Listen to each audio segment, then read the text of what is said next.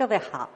呃，我是孟辉。我今天就是讲一个应该来说相对比较欢快的主题，呃，就是中国古代女性化妆以及她怎么利用化妆品呢来制造自己的形象和自己的时尚。我们今天的化妆品基本已经是西式的，而且连带的这个化妆的其实理念和方式也都是西式的，所以其实对这个传统的这个化妆是不太清楚的。这个传统的化妆品，它当然还是跟今天这个没法比啊。随着这个人类，它这个技术手段、物质手段，它不断的这个变化的过程中呢，它也是有自己的很多的办法的，而且不断进步的。嗯，比如说这个妆粉，就古代女性吧，基本上化妆是有四样东西，呃，一个是妆粉，第二个是胭脂啊，第三个呢，当然是这个呃。这个头发油，还有就是这个呃呃画眉带，呃这个妆粉呢，呃最早的来说呢，把这个小米啊反复的搞得很细，呃做成米粉，但是后来呢，随着这个呃原始化工，就其实是道教的一些呃炼丹术中间发明的一些这个呃副产品，就是铅粉出现了。这个铅粉的粘着性好，所以呢，古代的女性呢，就是开始改用铅粉化妆。呃，但是铅粉有害，所以呢，女性她有一个办法，就是说，比如白天化妆的时候，她用铅粉。我们看这个，呃，应该你对你们来说是右边的这张图，这就是传统的这个练铅粉的方式。嗯，然后呢，她晚上比如说保养她说要擦粉。古代女性非常讲究用粉来保养，这儿讲究的时候就用米粉。这个米粉里头呢，它还要加上这个中草药，是他认为能够这个美容的啊。然后呢，还要加香料。这个实践化妆的铅粉也是这样的，它也是要加上他认为各种各样修护皮肤啊，呃，这个美白呀、祛斑的这种中草药的材料。这些材料都是白色的，不影响这个铅粉的这个效果。啊，同时还要加香料，呃，然后我们看这个，对你们来说，左边这个上面的图就很有意思，在哪儿呢？它这个古代的铅粉的细加工呢，它也是一种商业生产，包括包括好的米粉，它也是商业生产，商业生产，然后呢，它就做成这个固体的小块儿，这样呢，一个是你方便这个运输，另外一个呢，就是方便保存。那么非常有意思，左边这个就是从南宋的一个年轻贵妇的墓里头，她出的这个这位女主人她生前用的呃化妆粉的粉定，我们就看这个宋代就非常讲究，它这些粉定呢全都像我们这个小月饼一样，它用这个模子给它做成这样带花样的，而且呢基本上花样都是不重复的。下边呢就是这个。黄生木它出来的就真的就是它当时散粉已经已经把这个定粉定给融成散粉了之后，呃，放在它的粉盒里边，然后上面还有粉扑。呃，然后胭脂也是这样，胭脂最早的话呢，它比较讲究，最高级始终最高级的就是朱砂。朱砂就一种天然矿物，把它经过细加工啊，变成这个细粉。后来呢，就是一个非常重要的一个呃，就是一个农业的进步吧，就是这个红花的引入成功。因为朱砂它是比较贵的，很多女性呢她买不起这个朱砂，她就用各种这种植物里头能够产生红颜色的这种花儿啊，她来自己做胭脂。这个红花引入成功之后呢，它就成本很低，而且能够大规模的种植，而且这个经济效益很好。呃，这个东西呢，它一旦用它来做成胭脂之后，就成本就降低。那基本上等于是稍微有点财，就哪怕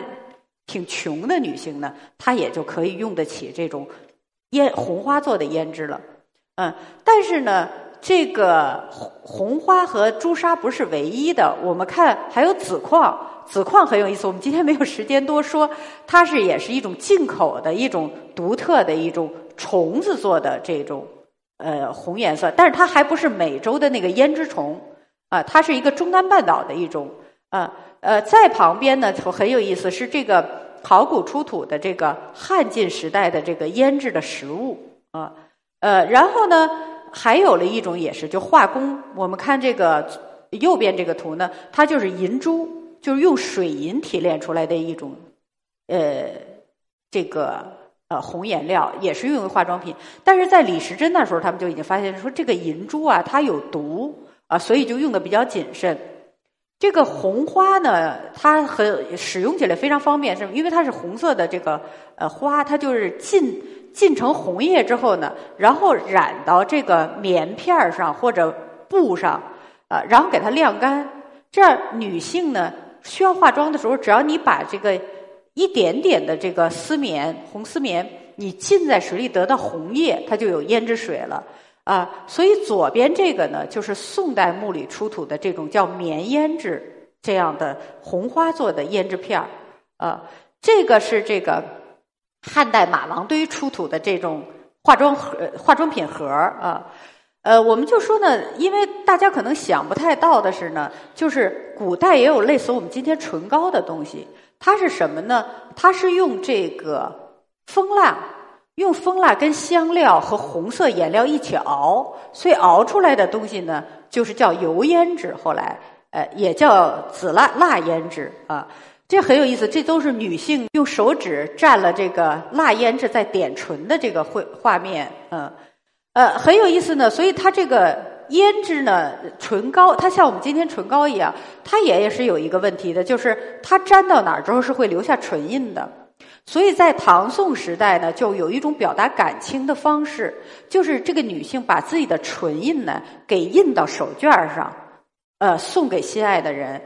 呃，很有意思。我没有在中国绘画里头见过这种表现，但是日本的艺伎里保保留了这，也不见得保留吧，就可能人家也发明这样表达感情的传统，就在浮世绘里头，呃，经呃不止一幅作品。是表达，就这个，你看这个就是，就是他正在把他的口红给印到这个纸上，然后作为一个表达爱情的东西来寄给他喜欢的人。我们老以为，比如香水完全是近代西方的产物，呃，但是实际上呢，这个天然蒸馏的，用各种香花蒸馏的这个呃蒸馏香水呢，它这个在五代的时候就是从伊斯兰世界传入了中国，而且这个蒸馏的技术。也从伊斯兰世界传入了中国，呃，我们看就是这个琉璃瓶，这个就是当年这个伊斯兰世界装香水的这个香水瓶，呃，然后它这个玻璃瓶因为质量也很好，所以这种装香水的玻璃瓶传入中国之后，中国人也很喜欢，呃，我们看这就是蒸馏器，就是它这个这个当然是一个烧酒锅的蒸馏器，元代的，但实际上呢，古代这个蒸馏。呃，香水的仪器跟这是一样的，原理也因为也是一样的。这非常有意思，这是桂花露，这是清代的一个遗物，上面写的很清楚的桂花露。呃，所以《红楼梦》里的一个木樨香露就是这个东西，就是用桂花蒸的蒸馏香水，它是可以吃的啊，所以是没有问题的。所以中国古代女性呢，没有一个简单的像西方人用用香水来拍香，因为中国古代更富。就中国人古代，他用来香身的手段更多。比如他洗完头发之后，他用来这个呃是反复的用蘸了花露梳理头发，他认为这保养头发。还有最重要的就是用它来这个合香啊。在化妆中就是什么呢？我们刚才说那个粉定都是干的，他要化妆之前化妆的时候使用的时候，你要用清水，用蜂蜜。啊，甚至用露水、用牛奶把它给泡化，泡成糊糊就变成湿粉了，然后你才用粉扑扑啊。但是其中最讲究的一种就是用花露来调粉。但是这个很有意思在哪儿呢？就明清时代也真的讲究，就这个是这个。洗完澡之后呢，用这个花露呢在身上拍一拍。这个清代李渔他提倡的，他说你这样的话，你这个身体呢会淡淡的有香气；日常的话，淡淡的有香气，就是不像配香囊，好像你这个人的感觉很好。所以这幅清代的绘画就很有意思，他画的是贵妃出浴，是杨玉环贵妃出浴，但实际上杨玉环那个时代是没有花露的。这个清代画家，他是根据他的生活经验呢，他想的很好，是一个这个小宫女正在把花露，也就是蒸馏香水，用长指甲舀起来，舀到这个贵妃的手里，让她去拍身体。我们如果不关心的话，可能你就想象不到，呃，他还会有这样的东西。呃，然后呢，还有一个就是画眉墨，画眉墨也很有意思。它这个就是因为跟墨，中国这个唐代这个墨的生产一个普及化之后呢，女性就开始用墨，我们就不细说了。它这个是用烟，它是用把那个烧成的烟，然后来调油，调香油，拌上香料做成的这个画眉墨。它制制墨原理是跟跟墨的制造原理是一样的。然后实际上很有意思，就在哪儿呢？我不太明白为什么，就中国古代女性从来没有画眼线和画眼影的传统，但是中国女性就特别强调眉，而且这个唐代的时候是眉妆最重视，而且很怪，比如有八字眉啊，还有这个著名的《簪花仕女图》，当时她就是讲究什么，把这个额眉毛去掉，把额头也去掉一部分，然后整个在这个额头上画人工眉，而且样子都非常。就各种各样的不一样，而且都在我们看来非常夸张啊。然后呢，因为中国古代是用墨它画眉，而且画的这个个大家都很有个性化，所以呢，就是从唐一直到应该是金宋啊宋金呃这时代呢，也流行一种比这个贴唇膏还讲究、还流行的一种表达感情的方式，就是女性刚她把眉毛画好的时候，趁着那墨水没干，她把手帕拍上去。呃，然后把自己的一段眉痕呢送给这个喜欢的人，因为古代没有照相啊，没有没有其他的技术，这就是她的形象了。